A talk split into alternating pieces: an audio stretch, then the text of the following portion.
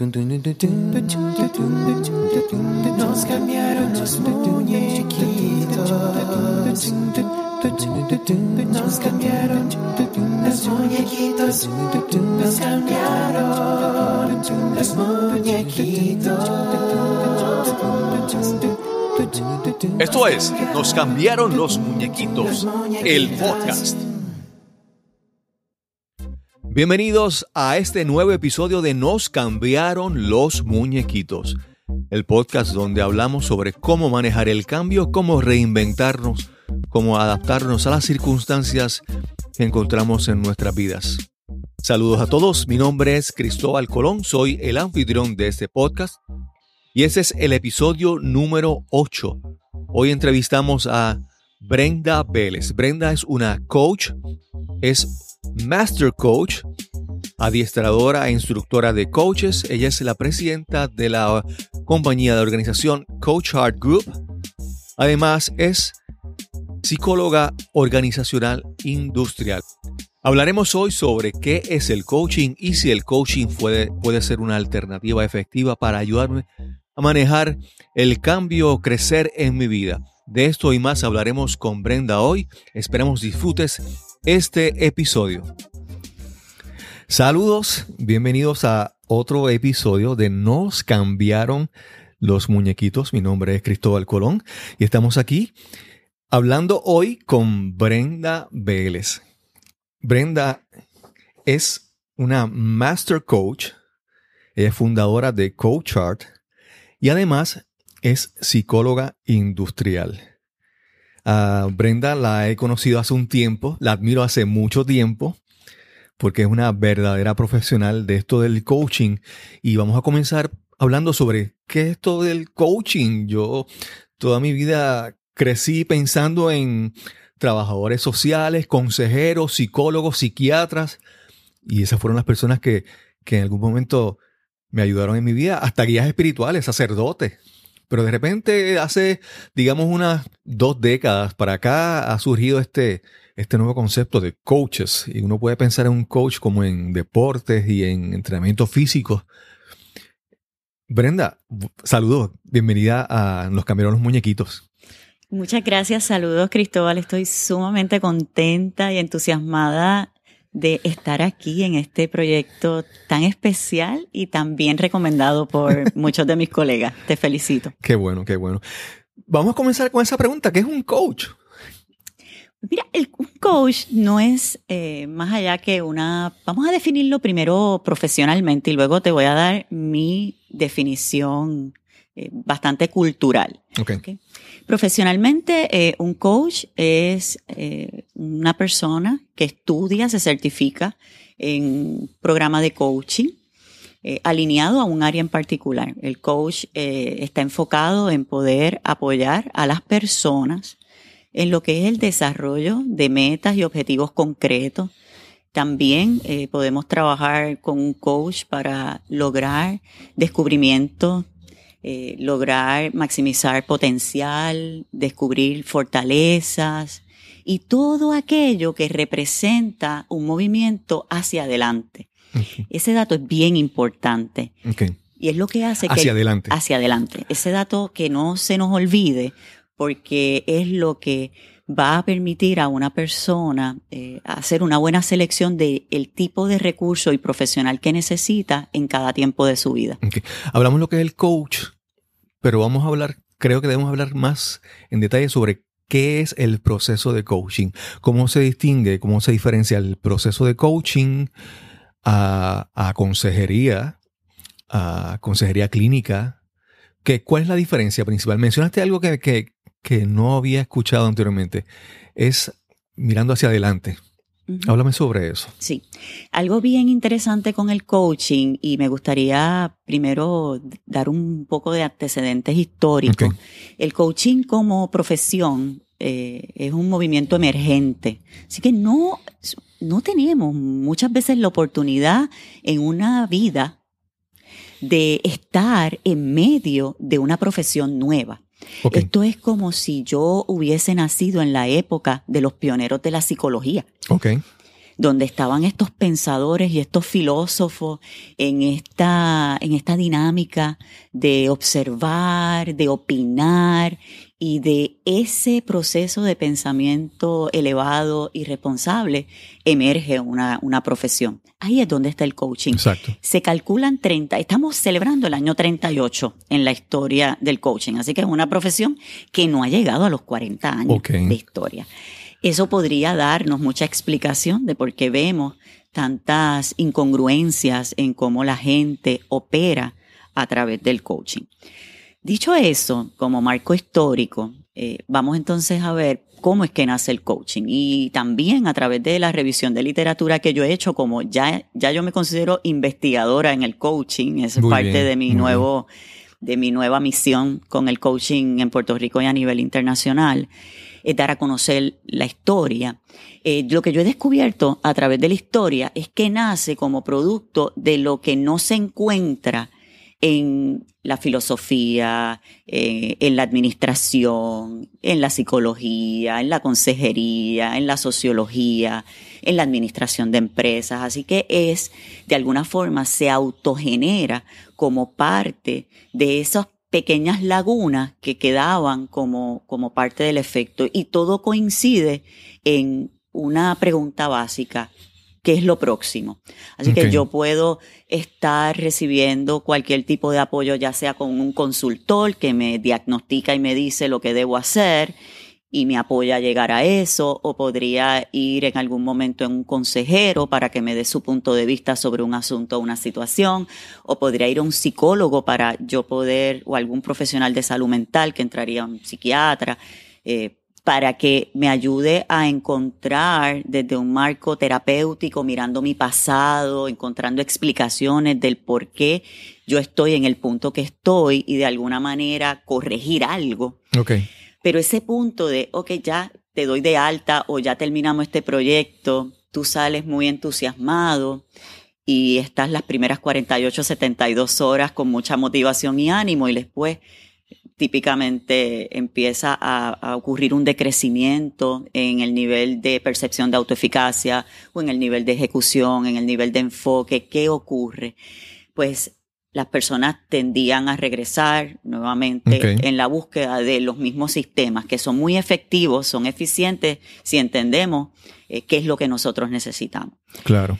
Así que desde ese punto viene el coaching a atender algo bien importante, que es lo que yo quiero crear, que es lo que yo quiero generar. Y nos mueve a través de preguntas muy específicas, pero al, al igual no están esquematizadas, sino que forman parte de lo que es ese diálogo bien socrático, lleno de esa mayéutica profunda, donde se confía en que cada persona tiene las respuestas a sus propias preguntas y lo que necesita es reflexionar adecuadamente.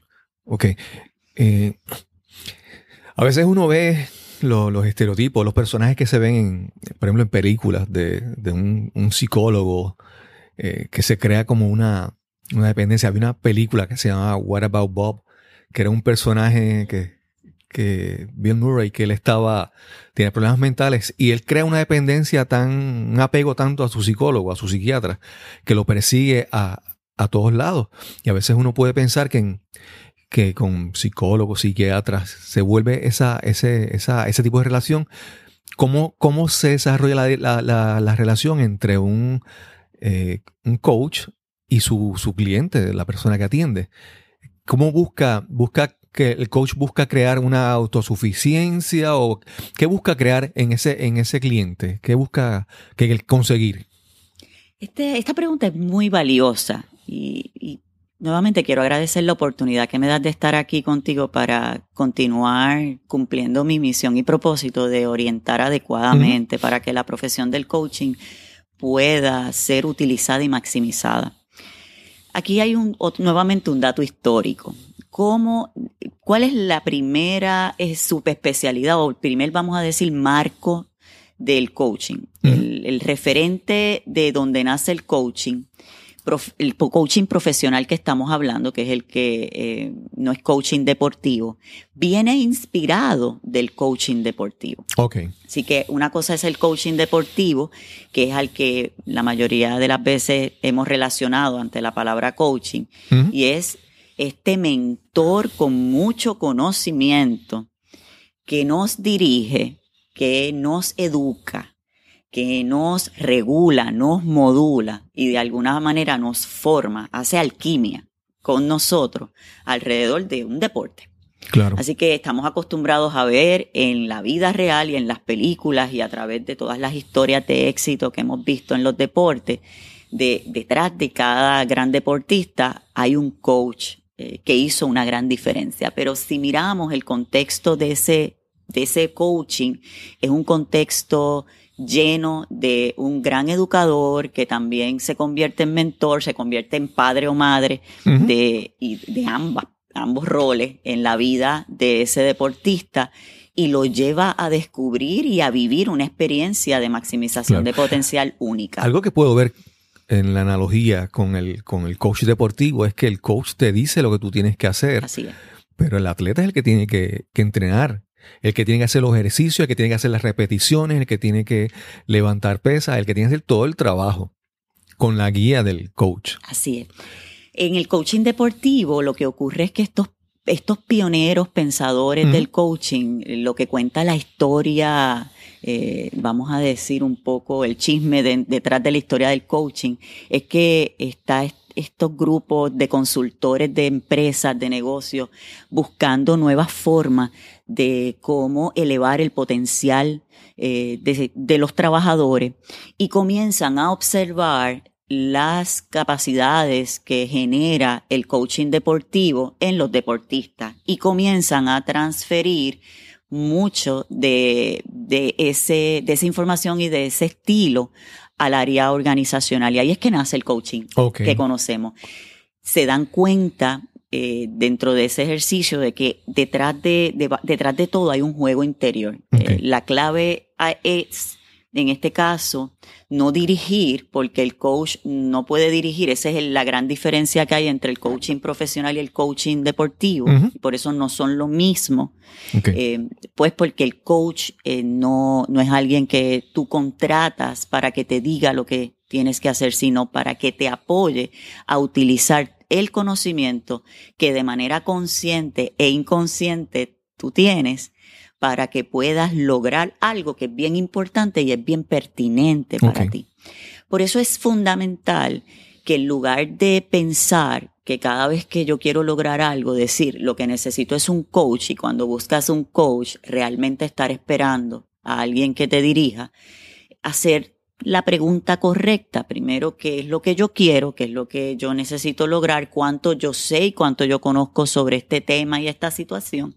¿Cómo yo me siento en este momento con respecto eh, a este tema, esta situación? ¿Cómo es mi realidad? Hay unas preguntas básicas antecedentes que es lo que al final van a permitirle a cualquier consumidor el poder detectar si realmente el coaching es el espacio que le va a permitir crecer y desarrollarse. Ok. El, hay un, hay un, hay un concepto que a veces, pues, como eh, vemos que los conceptos se ponen de moda. A veces ahora escuchamos que todo el mundo habla de resiliencia y todo el mundo habla de storytelling, de contar historias. Y, y otro, otro, otro concepto que está muy de moda es el accountability, ¿verdad? Que es como uno responde sobre los actos de uno. Un coach provee eso, provee esa, esa capacidad de, de que tú tienes que responder ante él o, o- informar según va tu progreso. ¿Cómo, cómo, ¿Cómo funciona un coach en esa parte? Decir que un coach genera algo concreto tan poderoso y tan particular como lo que me planteas, eh, lo que sería el desarrollar la capacidad de resiliencia en una persona o elevar la percepción de autoeficacia en este caso, son variables eh, muy, muy interesantes el, el asunto de la responsabilidad personal o el accountability. Eh, Yo te diría que a través de mi práctica son efectos, eh, son efectos que puede generar el- la experiencia de coaching si se da en un marco de efectividad, Ok. eh, pero no como unas garantías, porque hay una frase muy famosa en el mundo del coaching que dice que el proceso del coaching y el éxito de ese proceso recae sobre el coach, pero el éxito del cliente siempre recae sobre el cliente. Ok. Y ahí es donde está la gran diferencia a la hora de definir el coaching correctamente. El coaching no es un proceso directivo, aunque lamentablemente muchas personas que han estudiado coaching o se autodenominan como coaches eh, utilizan acercamientos directivos eh, con sus clientes, evitando de esa manera que el cliente se vuelva eh, interdependiente en su propia vida. Ok, ok. Hay una frase que he escuchado de varias personas que son, que conozco que son coaches, y dicen que es que para hacer coaching, la persona ti- tiene que ser, ellos le dicen coachable, que es, es cómo podemos, el, el- el cliente, puedo decir cliente, ¿verdad? Sí, O- así es correcta. Esa es la palabra correcta. el, el cliente se acerca al coaching o, o puede comenzar a hacer coaching cuando está listo para recibir coaching. ¿Cómo, cómo hablamos, cómo se puede determinar o qué buscamos? ¿Qué, qué, qué indica que un cliente es una persona que puede sacarle beneficio al, al coaching? Excelente pregunta. Básicamente, la investigación de- eh, sobre el coaching aplicado nos ha llevado a concluir en que existen cinco precondiciones y es responsabilidad ética y moral de cualquier coach el asegurarse antes de emprender un proyecto con un cliente o coachee que su cliente tiene esas precondiciones. De lo contrario, podríamos poner en riesgo eh, la salud y seguridad de ese cliente. La primera precondición es que el cliente tenga una meta, tenga un objetivo que desee alcanzar. Ese punto es bien importante, Cristóbal, porque yo te mencionaba hace un rato que el coaching va hacia adelante. Es un proyecto, es un proyecto, no es un proceso de vida, no es una terapia, es un proyecto. Así que hay que mirarlo así, un proyecto que tiene principio y fin. Así que el tener una meta es uno de los elementos que va a permitir que el proceso mantenga, se mantenga dentro de los límites éticos y morales eh, que establece nuestros, nuestros alineamientos éticos globales.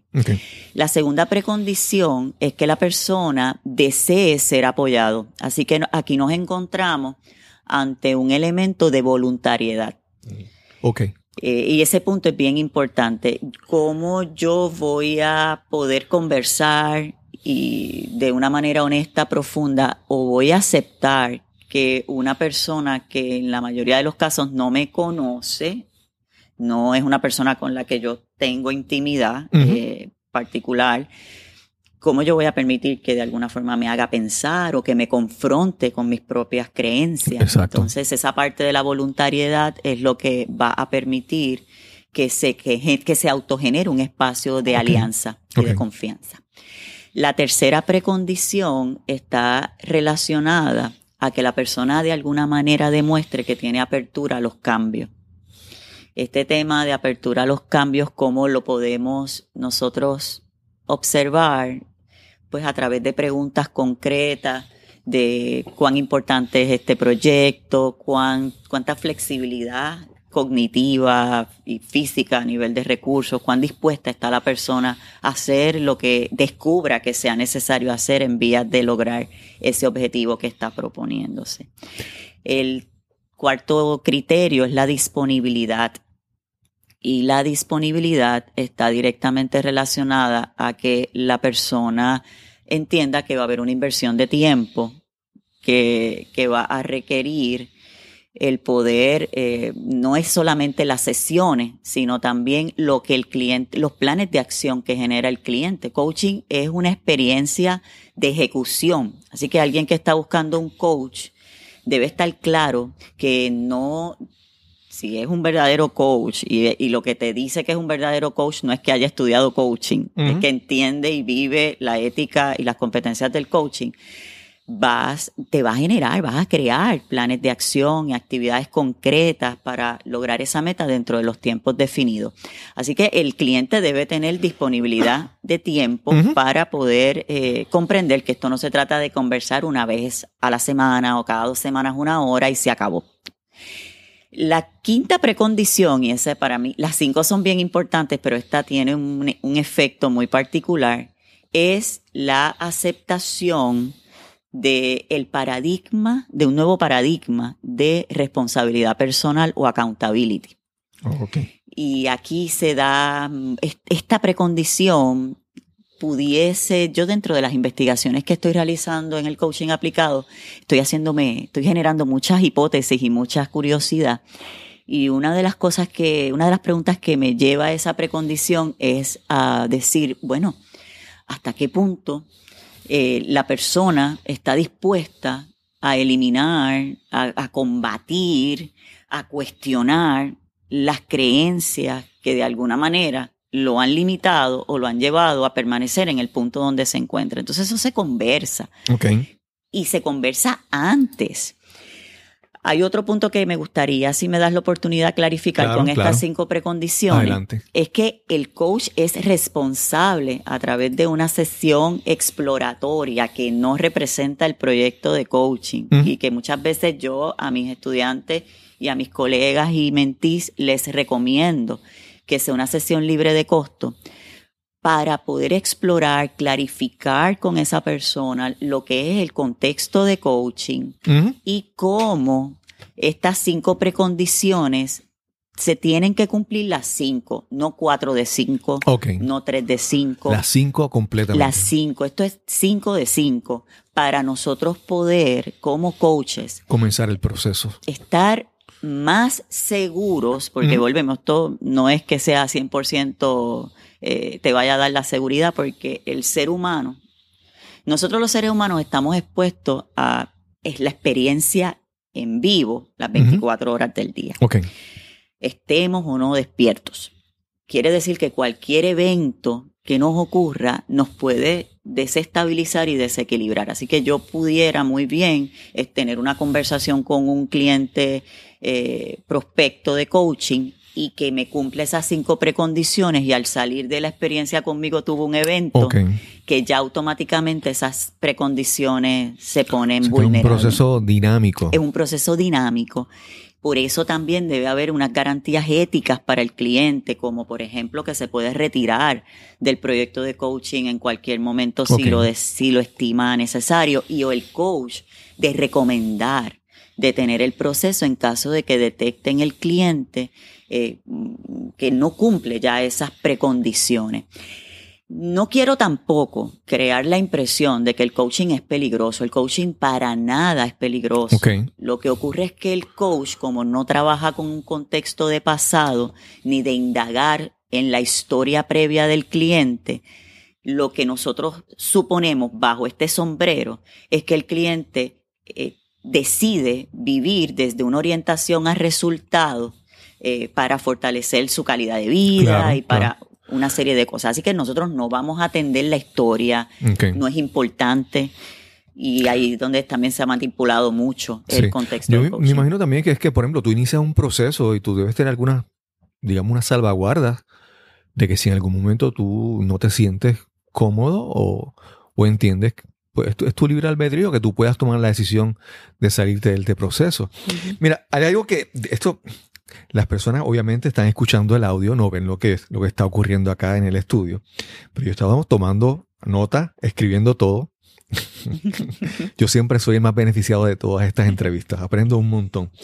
Y algo que me llamó la atención, que es el, el- el tercer y el, y el quinto punto, que yo creo que están muy asociados.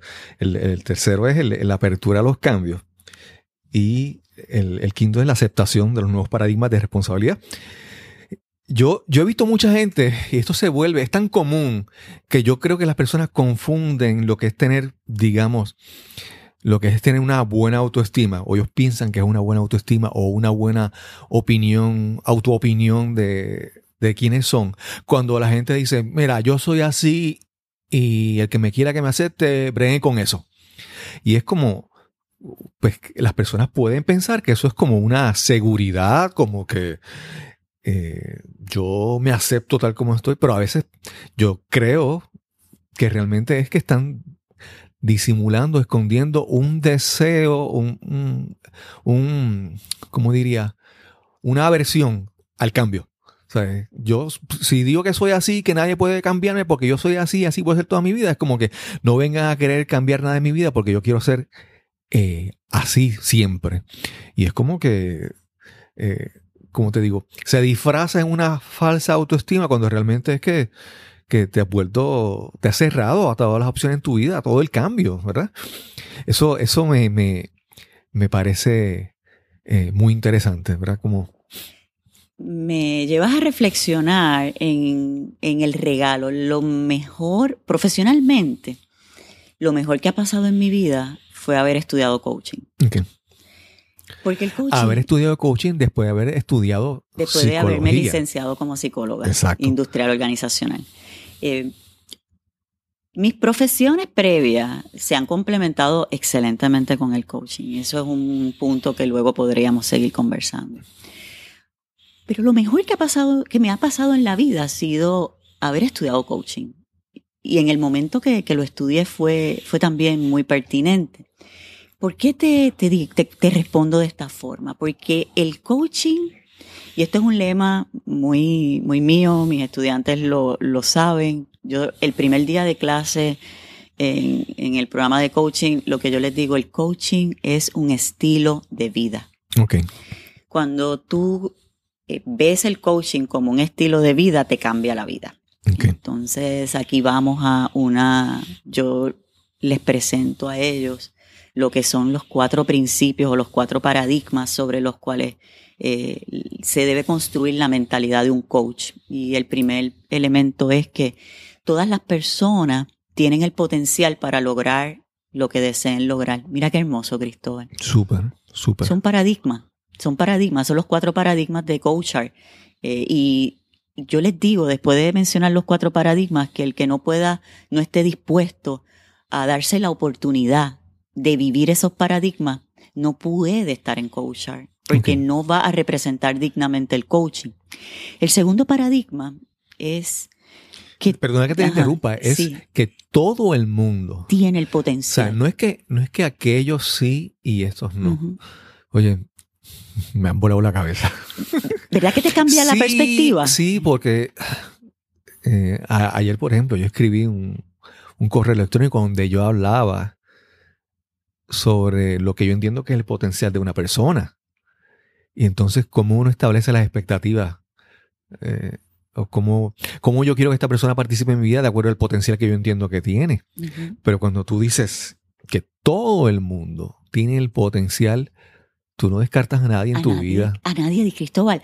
A mí me cambió la vida entender, este es como el cifrado mío de mi programa de certificación hace muchos años. Y yo decía, qué increíble, yo que eh, laboro en un área de recursos humanos original de manera pionera en mi carrera como empleada, que de alguna forma en esa filosofía antigua de recursos humanos hay que Ujú. pasar juicio y hay que estar continuamente definiendo. Eh, de momento yo escojo creer que todo el mundo tiene el potencial de lograr lo que quiera lograr. Así que cada vez que yo miro a una persona, yo no la miro desde lo que puede o no puede dar, yo la miro desde todo lo que puede dar, porque como dijo mi libro favorito es El Principito, Sí, lo verdaderamente importante es invisible a los ojos. sí, exacto. Solo se ve con el corazón. Todo se ve con el corazón. Y ese principio, yo le digo que es un principio, el principio mío del principito, de que todas las personas tienen el potencial para lograr lo que quieran, quiere decir que yo quiero ver a mi prójimo siempre como alguien con el mismo, con el, igual a mí, porque si yo pienso que todo el mundo tiene el potencial para lograr lo que quiera lograr, pues yo también soy parte de ese universo. Exacto. Así que también me refuerzo, refuerzo mi percepción de autoeficacia. El segundo principio tiene que ver con que si todo el mundo tiene el potencial para lograr lo que quiera lograr, pues todas las personas tienen las respuestas a sus propias preguntas.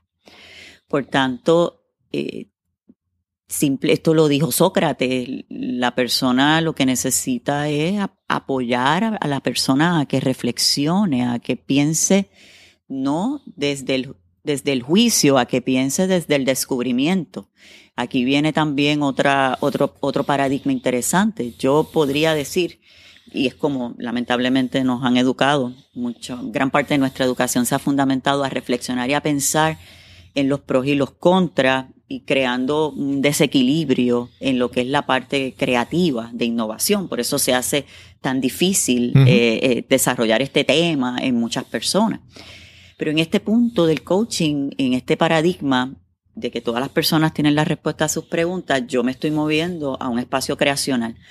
Así que no importa que yo no lo vea, no tiene, el que yo no lo vea no significa que no exista. Así que yo parto de que eso existe y la persona no necesita un experto que lo dirija. Sí. Lo que Uno- necesita es uno- saber preguntarse. Uno no ve cómo es la otra persona, uno Ujú. ve cómo uno es. O sea, yo veo y te percibo de acuerdo a mi filtro, a mi, a, a mi, mi conocimiento, mis prejuicios, mis experiencias previas. Ujú. Así Eso. es, de hecho, eh, eso que acabas de decir es bien valioso y me encanta cómo lo dijiste, lo dijiste bien simple. Einstein lo trajo un poco más complicado en su explicación, pero cuando él nos planteaba que no podemos resolver nuestros retos y nuestros desafíos en el mismo nivel de conciencia que los Claro, creamos. Claro. Y es el mismo principio de que solamente podemos ver lo que tenemos y lo que somos. Así que si yo lo que veo en la mayor parte del tiempo, cuando interpreto el mundo, es negativo, es porque internamente yo estoy viendo el mundo. Soy estoy viendo un contexto más negativo. Así que no podemos, proyectamos lo que tenemos y lo que somos. Claro. Por eso el entender que cada persona tiene las respuestas a sus propias preguntas, ahí es donde radica el gran desafío del coaching, porque el coach se, se divorcia, podría yo decirlo de esa manera, aunque no me gusta esa palabra mucho, no me gusta la palabra. Vamos Sí. a decir, se desvincula. Se desvincula, me gusta sí. más la palabra. Se desvincula de, el, de un sombrero, de una máscara de, de, de supuesto, de supuesta experiencia o de, Sí, o de ser experto y se convierte más en un aventurero, Claro. en alguien. Porque en- según tú dices, todo tiene respuesta a su pregunta. Ujú. Yo creo que el reto ahí es cuál es la pregunta, cómo formulo la pregunta para que tú puedas buscar la respuesta. Ese es el tercer paradigma. El tercer paradigma dice que, por tanto, lo que yo necesito es encontrar la pregunta adecuada. No es correcta ni, inco- ni incorrecta, no hay preguntas correctas Exacto. ni incorrectas. La pregunta adecuada al momento, al tiempo histórico que está y lo que está manejando la persona, que le permita develar descubrimientos Claro. El descubrimiento se siente. Nosotros generamos descubrimiento a nivel cognitivo, a nivel emocional, a nivel espiritual, a nivel eh, holístico, Claro. en una forma, en una manera integrativa, ¿verdad? Y eso es lo que se conocen como los famosos aha moments en Sí, el coach, sí. que no es otra cosa que el espacio de descubrimiento. Y Yo- eso se logra con preguntas. Si yo recuerdo, por ejemplo, nosotros en nuestra cultura vivimos mucho con, con los refranes, ¿verdad? Todo el mundo, tu mamá te quería decir algo y te lo decía con un refrán y te decía, dime con quién andas y te, diré- te diré quién eres. Entonces tú decías toda tu vida, ay, pero es que esta es mi mamá, estas- los adultos me dicen estas cosas.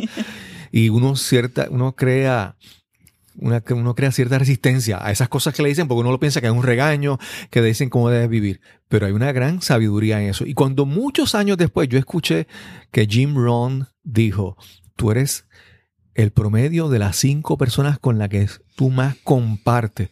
Tú dices, wow, lo entendí. No, no es que lo entendí, lo acepté dentro de mí. Entendí la importancia de cómo las personas que están alrededor de uno pueden amoldar quienes somos, ¿verdad?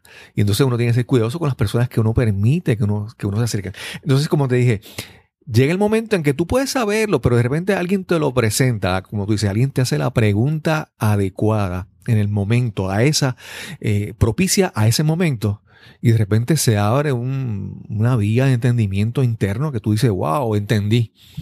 Entonces ahora me puedo preguntar qué es lo que realmente necesito hacer. Correcto. Es que se, se resuelve el dilema Claro. interno. Quiero aprovechar el comentario que hiciste de tu experiencia de descubrimiento con el principio de Jim Rohn. Ujú. ¿Qué pasó en Cristóbal en este momento cuando dijo, lo encontré? E- Esa es la experiencia de descubrimiento que estamos hablando, pero Exacto. muchísimas personas posiblemente han escuchado a Jim Rohn y no han tenido ese efecto. Así que no es, no se trata necesariamente de No hay una magia en esa, No- en esa frase. Exacto. O sea, Es no, el no es un entorno, el asunto de momento. magia, es un asunto de la pertinencia Eso que tiene el- el- la información a la vida de la persona. Entonces está bien conectado con el segundo principio, el segundo paradigma, porque si estamos diciendo que en el tercero lo que necesita la persona es la pregunta adecuada, la frase adecuada, no la dirección, que le permita encontrar las respuestas que están dentro de sí, es porque vibracionalmente tú, tú lo vas a sentir. O sea, tú vas a decir, wow, mira, lo tenía de frente. Exacto. Pero ¿cuántas personas tal vez no han visto eso, no han escuchado esa misma información y no tienen el mismo efecto? No tiene que ver con magia, tiene que ver con resonancia, con vibración, con la pertinencia. Sí. Y eso es lo que busca el coach. El cuarto paradigma fue el que más a mí me cambió la vida. Cuando yo decidí que el coaching es un estilo de vida. Hay que eliminar los juicios. Porque típicamente lo que se ve no es. Por tanto, imagínate Cristóbal. Mira, te voy a prohibir que me leas el- la mente. Sí, sí. Cualquiera diría que tú estabas, estabas rebuscando en mi mente las cosas que han pasado en las últimas 24 horas. Pero yo te diría que estamos conectados. Mientras Claro. más livianos nos volvemos, tú eres un, Claro. un- un hombre, un líder que está haciendo la diferencia. Y no, hemos decidido, ambos coin- coincidimos en una meta común, que es que decidimos estar más livianos para poder ser quienes estamos destinados a ser. Y eso es lo que nos da la sensación de que nos, está- nos estamos leyendo las mentes. Claro, claro. Sí, sí, sí. Estamos más conectados, estamos más conscientes Sí. de nuestra sí, no es conexión. simplemente para añadirle el, el- el tono jocoso a la conversación. pero sí, sí, te podría leer. No, porque hay veces que pasa que también que hacemos, que, que de repente cuando algo se pone profundo, nos pasa en conversaciones, que de repente uno tira un chiste para alivianarlo. Y es como que de repente, espérate, espérate, estamos, esto se está poniendo demasiado profundo. A veces utilizamos eso para evadir un poco ese, ese, ese cambio que nos puede como que causar un poquito de, de, de aprehensión, de temor, de- de entrando en caminos, en lugares nuevos, rutas nuevas que... Pero nada, continúa. Pero lo que- que has dicho es una verdad. Sabes que una de las competencias del coaching más, más importante es la presencia del coach. Cuando yo estoy presente, estoy conectado en mi mente con todos mis cinco sentidos, en lo que el cliente me está planteando. Eso es un ejemplo de lo que es la presencia. Y una precondición, algo bien interesante. Mira si estamos, ahora digo yo, tú estás conectado con mi mente. Algo bien interesante que plantea la presencia es que las personas pensarían que la presencia es estar quieto y en silencio y hasta cierto punto como levitando, y no es así. exacto, exacto. Una de las una de las actividades, de los comportamientos de la presencia es el humor.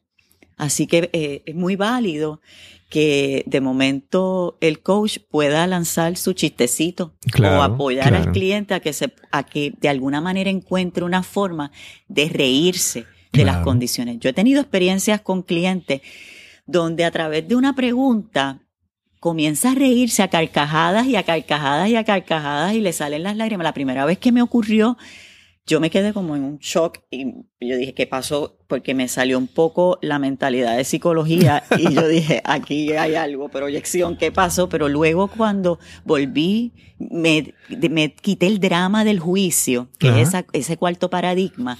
Dije, no, no, este es su proceso, vamos a ver qué ocurre.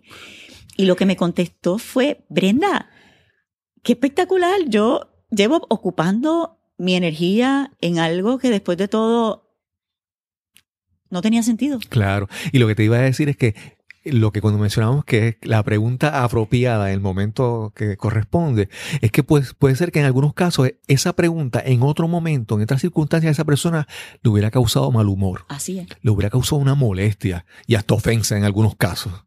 Y de repente, si es el momento adecuado, puff, se abre una, una respuesta. Es como que en tu cerebro se abre otra vía por donde se procesa la información, otro camino, y es otra cosa. Así es. Y eso se ata, ese gran comentario que acabas de hacer, lo podemos atar con la segunda precondición para recibir coaching que hablábamos hace un rato, que es la, la disponibilidad, el deseo de El ser deseo de apoyado apoyo. Y de voluntariedad. Porque las preguntas que vamos a hacer son bien intencionadas, son neutrales, desde la parte del coach, eso es lo que se espera, pero tú no tienes control de cómo el cliente la va a interpretar. Por eso ese tema de la voluntariedad es bien importante, porque si la persona no te da el espacio de confianza para poder crear esa relación, por eso la alianza del, del coach es tan importante y del cliente, podría tomar personal las cosas. Y, y eso es un punto que el coach debe cuidarse y debe trabajar desde, desde el primer momento. Yo, perdona que, que haga esta, esta, esta conjetura, esta, esta, esto que te voy a decir. Y yo, de acuerdo a lo que tú me dices, yo puedo entender que el proceso por el que pasa, ¿verdad? Un coach con su cliente es un proceso de, de descubrimiento y crecimiento para el cliente, pero también para el coach, yo creo. El, el coach está en, digo, si es receptivo, que debe serlo así, es un proceso de, de crecimiento. Por ejemplo, cuando eso que mencionas de que un coach inevitablemente, nosotros pensamos, yo, cuando nosotros conocemos una persona, cuando vemos algo, nuestra mente odia el vacío. Y a veces tenemos espacios en blanco y nosotros los llenamos sin darnos cuenta, llenamos esos blancos y hacemos una historia más o menos acá ficticia de esa persona. Cuando la conocemos, entonces esos espacios vacíos se llenan con información real. Y de repente, ah, ¿verdad? Esta, esta, esta historia. Entonces, cuando un coach empieza a, a trabajar con un cliente, inevitablemente, posiblemente, posiblemente mm, comience con unos juicios. Porque estamos toda la vida aprendiendo así. De repente, que empieza a trabajar con eliminar sus juicios. Y el proceso de ir conociendo al cliente, de despejar esas ideas, esos juicios, esas preconcepciones. Entonces, el, el coach mientras hace todo eso va, va descubriendo, se va, va aprendiendo, va creciendo. Crecemos. Yo me siento, mi, mi meta es todos los días ser la mejor persona posible, para mí y por mí. Claro. Pero el coaching es lo que me ha permitido eh, vivir y pro- pro- procurar vivir una vida eh, tranquila, eh, emocional y cognitivamente, porque Claro. me ha cuestionado unos paradigmas y cuando estoy con mis clientes crezco tanto. O sea, el, quien te ayuda a crecer es tu cliente, pero no es el crecimiento no lo miremos desde el crecimiento comercial, eso es un efecto, volvemos. Es que- es que- el crecimiento Es que si incorporamos esos cuatro paradigmas que tú has dicho, tu percepción del mundo cambia, por Cambia. completo. cambia. O sea, cada vez que llega una persona, en, en vez de pensar que este es un malandrín, entra alguien por ahí, para darte un ejemplo, alguien entra alguien con, con los maones más abajo de la cintura, que se le ve toda la ropa interior, eh, con prendas, con gorras. Entonces, de repente tú, si tú a- aplicas los cuatro paradigmas, tú cortas lo que tú entiendes que es esa persona y tú dices, no, no, no, ahí entra potencial. Así es. Esa persona tiene potencial para hacer lo que desee en su vida. Y eso, eso, a mí, a mí eso, por ejemplo, me, me ha ayudado, por ejemplo, para darte, te voy a dar un ejemplo. Hay, hay, a veces uno dice el, el reggaetón, ¿verdad? Uno, yo, no, no, uno no aprecia la música, pero yo puedo ver exponentes del género, ¿verdad? Por ejemplo, Daddy Yankee, que, y otros, otros como él, que tú ves que tú no, posiblemente no apruebas la, la música, pero la disciplina de trabajo y la disciplina de esas personas ir tras sus metas, tú tienes que reconocerlo, son gente emprendedora. Eh, Por ejemplo, eh, este cantante eh, eh, cubano, Pitbull, que a veces uno no le cae bien, pero ese señor es- ha sido exitoso porque, porque ha sido disciplinado en, en buscar sus metas. Entonces uno dice, pues todo el mundo tiene el, el potencial de alcanzar sus metas, de alcanzar sus logros. Entonces uno tiene que como que a veces soltar esos juicios y ver las cosas buenas en esas personas.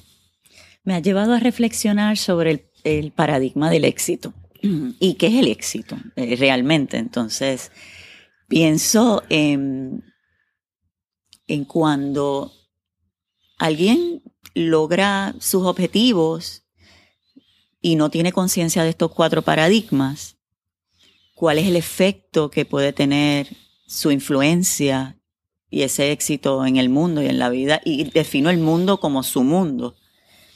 Un ejemplo de esto, alguien que eh, pasa juicio continuamente, que no cree en el potencial de las personas, que no confía en que las personas tienen las respuestas a sus preguntas eh, y que no se ocupa de, de conectar, de indagar, pero es disciplinado Claro. y tiene conocimiento y lo ejecuta y logra una meta. Pero ¿cuántas, cuántas muertes hay alrededor de esa meta? Claro. Y mira este otro escenario de éxito de una persona que es igual disciplinada, con conocimiento. Sin embargo, le integra estos cuatro paradigmas a su vida y comienza entonces a ocurrir lo que serían estos famosos saltos cuánticos o este éxito expansivo, que entonces es, es como una onda. Sí, eh, sí. y, es, y es mucho, se, se magnifica el efecto. Sí. ¿Por qué? Porque está integrado, porque, porque crece su ser, porque crece física y materialmente, porque también crecen los que están a su alrededor. Sí. Eso es lo que provoca el verdadero coaching para el coach, pero también para el cliente, porque a través del modelaje que el cliente va teniendo del coach, comienza a replicar estos paradigmas en su propia vida y ahí es donde tal vez podríamos ver en algunos casos si el coach es un coach puro, como digo yo, Ujú. bien, bien un coach que esté haciendo bien su trabajo, Exacto. el cliente y hace preguntas adecuadas como por ejemplo, ¿en qué otras áreas de tu vida tú podrías aplicar el aprendizaje que me has compartido? ¿Y cómo lo vas a hacer? Comenzamos entonces a transferir, a provocar reflexiones de posible transferencia en el cliente a otras áreas de su vida, de su aprendizaje, de sus acciones, y se da un efecto eh, una- la percepción de autoeficacia definitivamente se va a elevar en el cliente y eso va a tener un efecto a través del tiempo. Y no ese, ese elemento de recaída, si se hizo bien el trabajo de coaching, mm, no, no es que no se vaya a dar, volvemos. Nosotros somos ecológicamente, estamos vulnerables todo el tiempo pero vamos a ver que nuestra capacidad de resistencia, que es lo que se está comenzando a considerar también resiliencia, se comienza a ver ya como una capacidad eh, más automática, más Claro. natural, como otras capacidades dentro Sí, de la sí. persona. Ah, comenzamos hablando eh, sobre lo- los coaches deportivos y, y hablamos y hablaste ahora sobre, sobre el éxito. Y yo, entre todas las definiciones que yo he escuchado sobre lo que es éxito, es una que es un pensamiento de John, John Wooden. John Wooden era un, un entrenador, un dirigente de, de baloncesto en Estados Unidos. Y ha sido, fue tan exitoso en, el- en el- en la cancha como fuera. Y se ha vuelto, pues, ha escrito, escribió libros de liderazgo y, o mucha gente lo cita como un gran líder. Y la, de- la definición de él, que para mí es la más completa que yo he escuchado en mi vida sobre el éxito, es, él dice, él decía que el éxito es la paz mental, la cual es el resultado directo de la autosatisfacción en saber que hiciste lo mejor para hacer, hiciste lo mejor posible dentro de ti para convertirte en lo mejor posible que tú eres, posi- que tú eres capaz de convertirte. Es como que la satisfacción, la paz mental de saber de que hiciste lo máximo por alcanzar tu máximo potencial. Yo, de todas las definiciones que yo he leído, esa es la, la que realmente como que digo, wow, esa es la que es, es conseguir cosas, pero sabiendo que eh, fuiste, eh, digamos, eh, honraste tu capacidad de dar el máximo que puedes dar. Eso, eso. Qué me- hermosa esa me definición, me, gu- me gusta mucho. Es interesante porque el ser humano puede engañar al mundo, pero no se puede engañar a sí Exacto. mismo. Y siento que ese pensamiento cae muy bien con esta definición de éxito. Podemos con nuestras acciones dar las múltiples impresiones y, y engañar a muchos. Claro, claro. Pero realmente, a la hora de mirarnos, hice, hice todo hice- lo que podía hacer. sí, Fui, fui, honré este regalo que recibí de, esta, de este potencial o de este talento y lo aproveché al máximo.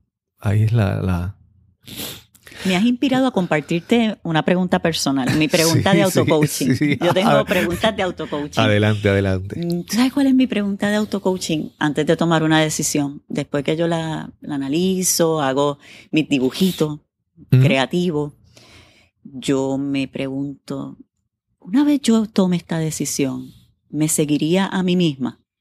Ok. Y esa pregunta, Cristóbal, la sienten todas las células de mi cuerpo. Y si yo no siento una vibración de alegría, de orgullo, una vibración alta, de emoción alta, buena, no ejecuto hasta que yo esté segura de que yo me seguiría a mí misma. Ok.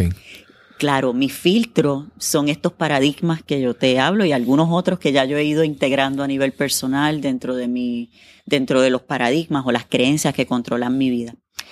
Entonces, de alguna forma, eh, puedo concluir tu comentario muy acertado del asunto de la, del autoconcepto y de la autoestima.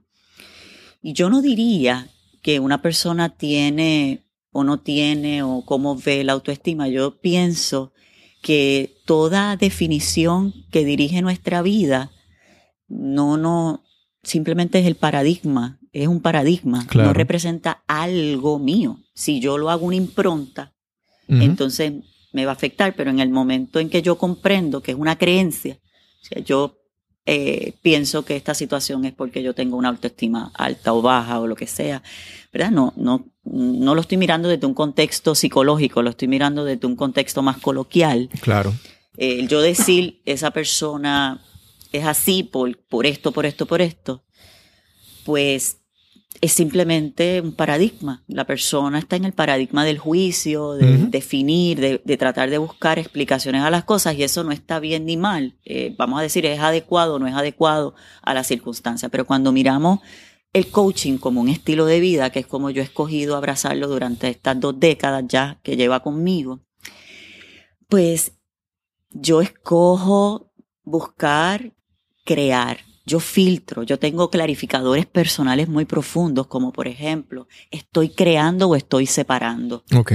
Eh, estoy, estoy inspirada o estoy motivada realmente. Claro, claro. Me veo unida o me veo separada. Me seguiría a mí misma. Yo, yo he escogido, adicional a estos cuatro paradigmas, yo he ido identificando ciertos clarificadores que lo que hacen es que refuerzan nuevos paradigmas que son, que se convierten entonces en los motores que nos llevan a vivir la vida que nos merecemos, una vida eh, basada en posibilidades. Y yo esto lo, lo debato filosóficamente no es optimismo irreal, Ok. no es optimismo irreal. Porque vemos que personas con enfermedades terminales sanan y otras no, y, y con las mismas condiciones en términos de tratamiento, pero cuando tú miras los paradigmas que controlaban sus creencias, en una su creencia era la vida y apostar a que le quedaba Claro. mucho y en otros casos no. Claro, a mí no me gusta ser categórica, pero lo que sí yo creo firmemente es que el contexto del verdadero coaching lo que lleva a la persona es a descubrir cuáles son los paradigmas que lo mantienen viendo el mundo de la forma en que lo ven y creyendo en ese mundo. Y si está complacido con eso, está perfecto, porque el coach no, no interviene en esa, en esa transformación. Es el mismo cliente el que se da cuenta. Claro. Ahí es donde se da el verdadero cambio y la transformación. Cuando entendemos que vamos a ambos a pensar las veces que alguien nos ha tratado de dirigir y hemos crecido, pero como de forma limitada. es el mismo efecto claro. mariposa. Si nosotros vemos a la mariposa en la etapa de oruga y de dentro de ya de su proceso de metamorfosis y nosotros nos da la percepción de que ella está sufriendo y le hacemos así al- a su capullito, va a salir atrofiada. O sea, hay Claro. un proceso natural Claro. que lamentablemente no estamos nosotros haciendo el trabajo de, de pensamiento, de reflexión, desde unos paradigmas que nos permitan develar nuestro potencial. Claro. Y el coaching vino a atender ese tema. Claro, claro. Tú mencionaste, ¿verdad? Eh, esa pregunta. Y, y por ejemplo, hay veces que hay, a veces uno toma decisiones y uno piensa que las está tomando con todos los criterios adecuados. Y después la decisión resulta en lo que inicialmente tú pensabas que no era lo que necesitabas. Tus expectativas eran otras y resultó en, un, en algo diferente. Inicialmente tú dices, ay, pero me equivoqué cuando decidí o, o, o, o no decidí bien.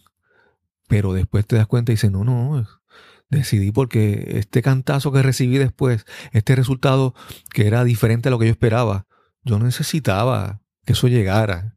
Porque cuando a veces, por ejemplo, hablamos de, de que tenemos la autoestima o nuestra percepción de quiénes somos, hay personas que tienen una percepción de que son poca cosa, o que son menos, o que son malos, pero hay otra gente que tiene la expectativa o la, o la percepción de que son tremendos, que son espectaculares.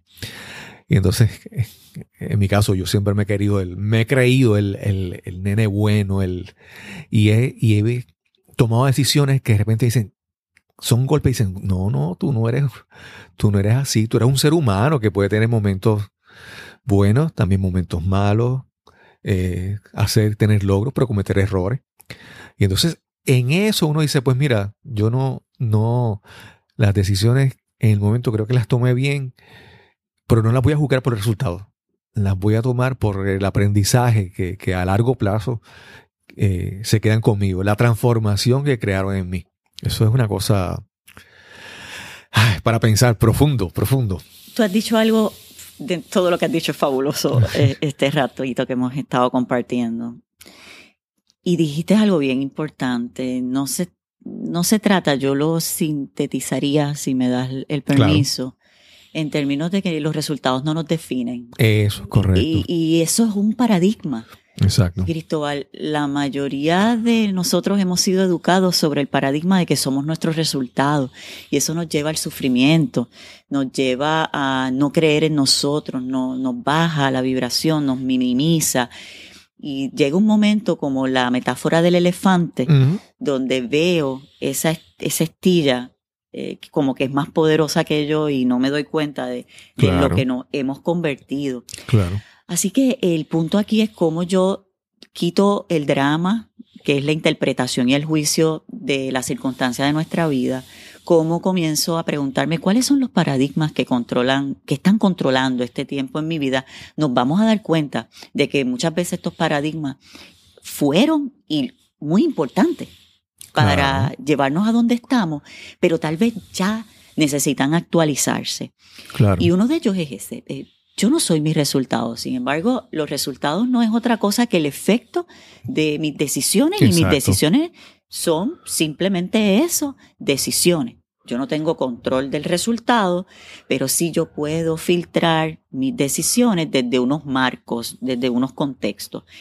El efecto, que es el resultado, yo luego lo, lo vuelvo a observar y digo, wow, ¿qué, qué aprendo de esto? ¿Qué cosas no, no veo? ¿Qué cosas, incluso preguntarnos qué no me gusta ver, pero que está ahí? ¿Y qué voy a crear? Claro. Y desde claro. ese espacio de creación, pues crecemos. Sí. De eso que mencionabas de los resultados. Nosotros como pueblo, Puerto Rico, y te lo digo porque hay veces que ocurren unas cosas, hay unos resultados y concluimos unas cosas o aprendemos de esos resultados y a veces lo que aprendemos no es lo correcto. Antes nosotros pensábamos y lo decíamos, no nos creíamos en general que Puerto Rico era un, pueblo bendecido porque pasaban los huracanes, los huracanes y no entraban. Entonces, uno leía en las redes sociales, es que somos bendecidos, Dios nos ha protegido. Entonces uno dice, pero entonces Dios nos protege, Dios nos cuida, somos bendecidos y los demás no. Y entonces, cuando este año, este año pasado que vivimos la, el huracán María, entonces tú dices, pero no, los resultados están, pero no es para que tú los clasifiques entre sí o no, bendecido o, o, o desgraciado, son resultados, resultados y tú tienes que aprender de eso. Entonces, olvídate que si, que si, que si pensar que, que el huracán María fue un castigo de Dios o lo que sea, eso no es, no es parte del proceso. El proceso es, esto es lo que hay, este es el resultado y hay que incorporarnos, recuperarnos, echar hacia adelante. Y olvídate de esas explicaciones simplistas que a veces no las ponemos en la cabeza para, para querer entender algunas cosas de manera sencilla. El mundo es más complicado de lo que, de lo que creemos que es, ¿verdad? Y de igual forma yo diría que, que está lleno de grandes aventuras esperando por nosotros descubrirlas pero si nos quedamos apegados a, a un resultado y, y, no, no cuestionamos eh, nuestra manera de pensar y cómo de alguna forma nos ha detenido de poder eh, dejarnos sorprender por nosotros mismos de Claro. lo que somos capaces, nos vamos a quedar en un círculo vicioso eh, lleno de insatisfacción, donde es más fácil señalar lo que no funciona del prójimo, eh, basado en la crítica, basado en la competencia deshonesta, no en el sano competir. Eh, en términos de, de competir contigo mismo, con continuar elevando desde unos espacios más cooperativistas, eh, de más inclusión y de menos separación. Claro. Y, es- y tiene que ver, volvemos con, e- con ese paradigma. Yo, en mi caso, una vez yo empecé a darme cuenta de que ese paradigma de que yo era mis resultados no me hacía bien, yo comencé a filtrar mis resultados como puros efectos. Claro. Y cómo entonces, qué, qué oportunidades de transformación yo tengo como consecuencia de este resultado. Cómo voy a crecer como persona, como emprendedora, como mentora, como pareja, como mamá, como abuela, eh, como estudiante de la vida misma, como parte de esta experiencia. Y eso me permite, Cristóbal, eso es un paradigma de vida. Y es claro. lo que me, me permite, es lo que mucha gente me dice, Brenda, tú tienes algo que yo no entiendo. Y digo, yo tampoco lo entiendo. pero de la única forma que yo lo explico es que yo escogí Claro. vivir. Y para clarificar un poco esto, un poco fuera de la nota, para aquellos que a lo mejor se pregunten, esa, esa Brenda suena como alguien que lo ha tenido todo en la vida. Mm. Pues solamente quiero hacer una pequeña clarificación, si me lo permite. Claro, adelante. Yo soy de el de- yo soy parte, producto de lo que la sociedad diría que tenía el 99% de probabilidad de haber fracasado en la vida. Yo vengo de haber sido criada, desarrollada. Yo viví, soy producto de un residencial público hasta mis 19 años. Mi papá, lamentablemente, eh, no pudo vencer eh, la adicción a droga de, de padres divorciados, de una mamá que tuvo que ser mamá soltera y tener muchos trabajos, de no tener zapatos, de, de haber ido sola a mi graduación de cuarto año, de haber tenido mi hija a los 18 años y haberme convertido en mamá soltera, eh, de haber logrado graduarme de mi bachillerato eh, 10, 12 años después de haber este, estado en esos intentos y de ser producto de una vida, eh, de unos entornos en general y de unas condiciones que mm, muy bien hubiesen justificado otras cosas. Claro. ¿Qué fue lo que hubo distinto en mi vida, Cristóbal? Que yo tuve una coach que fue mi bisabuela, Ok. y abuelita Consuelo, desde que yo era niña, yo me acuerdo que me paraba en el balcón, eso es un- una historia que yo cuento en alguno, en un discurso de Toastmasters, Sí, yo lo sí. conté. Y ella fue, ella fue una coach. Ella no lo sabía, pero ella, ella fue una coach y ella me Claro. paraba en el balcón y cuando se daban las redadas de droga y cuando pasaban las cosas dentro de, de- dentro del entorno donde yo vivía bien dramática, ella me despertaba, me paraba en una lata de galletas por soda para que yo pudiera mirar por el balcón. puedo ver la imagen. Puedes ver la imagen. Sí, sí. Así, eh, como me ves, con el pelo bien largo, chiquitita. Y ella me decía, Brendita, ¿qué ves? Y hasta que yo no le decía 100 cosas diferentes de lo que yo estaba viendo de ese escenario, ella no me dejaba acostarme a dormir. Y al final me decía, recuerda que tú no eres esto, eres lo que tú escojas creer. Yo no sé cómo, pero algo de eso se me, de- debe haber llegado a mis células para que a pesar de vivir en unas condiciones que podrían decirse que eran de desventaja, hoy yo me sienta y sea una persona que me considero exitosa Claro. porque estoy en paz conmigo, estoy Claro. en paz con mi historia, estoy en paz con mis padres, estoy en paz con la vida. Sí, yo me imagino que debes, que puedes mirar atrás y ver esa figura de tu abuela Consuelo y verla con, con una... Mi, mi primera reacción fue pensar que eras afortunada y bendecida, Sí, lo pero fui. no voy a entrar a ese juicio, sino creo que, que debes sentir una gran gratitud por haber tenido esa, esa persona a tu lado, que es una, una gran diferencia. Que yo creo que primero por el cariño que hay, que el amor que se siente, se abre una vía directa de corazón a corazón. Y al abrir esa vía, la- las lecciones se aprenden mucho más fácil. Increíble. Por eso coaching es un estilo de vida. Ok. porque nos cuestiona el paradigma que controla la mayor parte del tiempo nuestras decisiones y nuestras, como consecuencia, nuestras acciones. Nos lleva a entender que no somos nuestros sentimientos, que son los que nos llevan a accionar de cierta manera y como consecuencia a tener unos resultados. Y que la clave aquí está en identificar cuáles son esos pensamientos que nos controlan y tenemos todo el derecho de cuestionarlo y de caminar con ese cambio. Eso es lo que hace un coach y eso es lo que para mí Cristóbal es el verdadero coaching. Brenda, yo creo que esto, si nos dejan aquí, estamos tres horas Sí, hablando. sí. Y hemos hablado solamente de lo que es coaching, ¿verdad? Eh, desde el punto de vista de cómo una persona se puede beneficiar de, de someterte a- someterse a ese proceso. Yo, yo quisiera que más adelante tú regresaras a, a- a- nos cambiaron los muñequitos y nos hablaras sobre cómo una persona puede comenzar a considerar la, alterna- la alternativa de coaching como una para expandir, eh, cambiar su rumbo profesional. Alguien quiere eh, intentar el coaching para adiestrarse, certificarse y comenzar una nueva carrera, podríamos hablar sobre eso. Eh, ¿Dónde podemos conseguirte, Brenda? Encantadísima. Eh, bueno, me pueden conseguir eh, nosotros, nuestra oficina está en la avenida Piñero, esquina San Patricio, allí en Las Lomas Professional Center, en la oficina 35 a la orden. ¿Su Eh, teléfono? Nuestro teléfono es el 787-594-5696, nuestra página web coachart.coach. Ok. Igual nos pueden buscar por los medios sociales, en Instagram como Coach Art Group en Facebook como Coach Art Group. Sí. Brenda, yo tengo que agradecerte enormemente.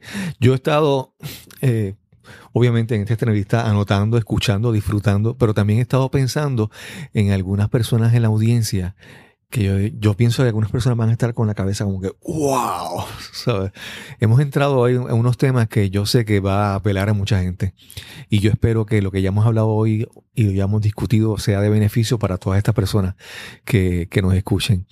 Eh, Brenda, muchas gracias. Gracias, Espero, espero contenta. verte pronto aquí. Ha sido una experiencia ah, espectacular.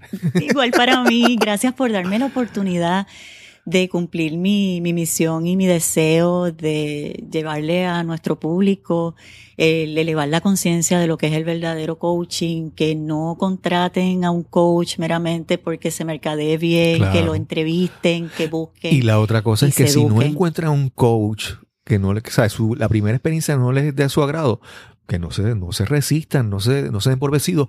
Yo lo digo desde el punto, yo por ejemplo con, con el- la yoga, que yo soy instructor de yoga, le digo a las personas, ¿tomaste una clase de yoga? ¿No te gustó? No, busca otra porque hay múltiples estilos. Hay, además los instructores son diferentes. El método, puedes encontrar un coach que, que, que haya una afinidad contigo y te sea de gran utilidad, no descartes el proceso. Excelente, excelente. Sí, Muchas gracias, gracias. gracias. Nos veremos en, la- en el próximo episodio de Nos cambiaron los, muchos, los muñequitos. Muchas gracias.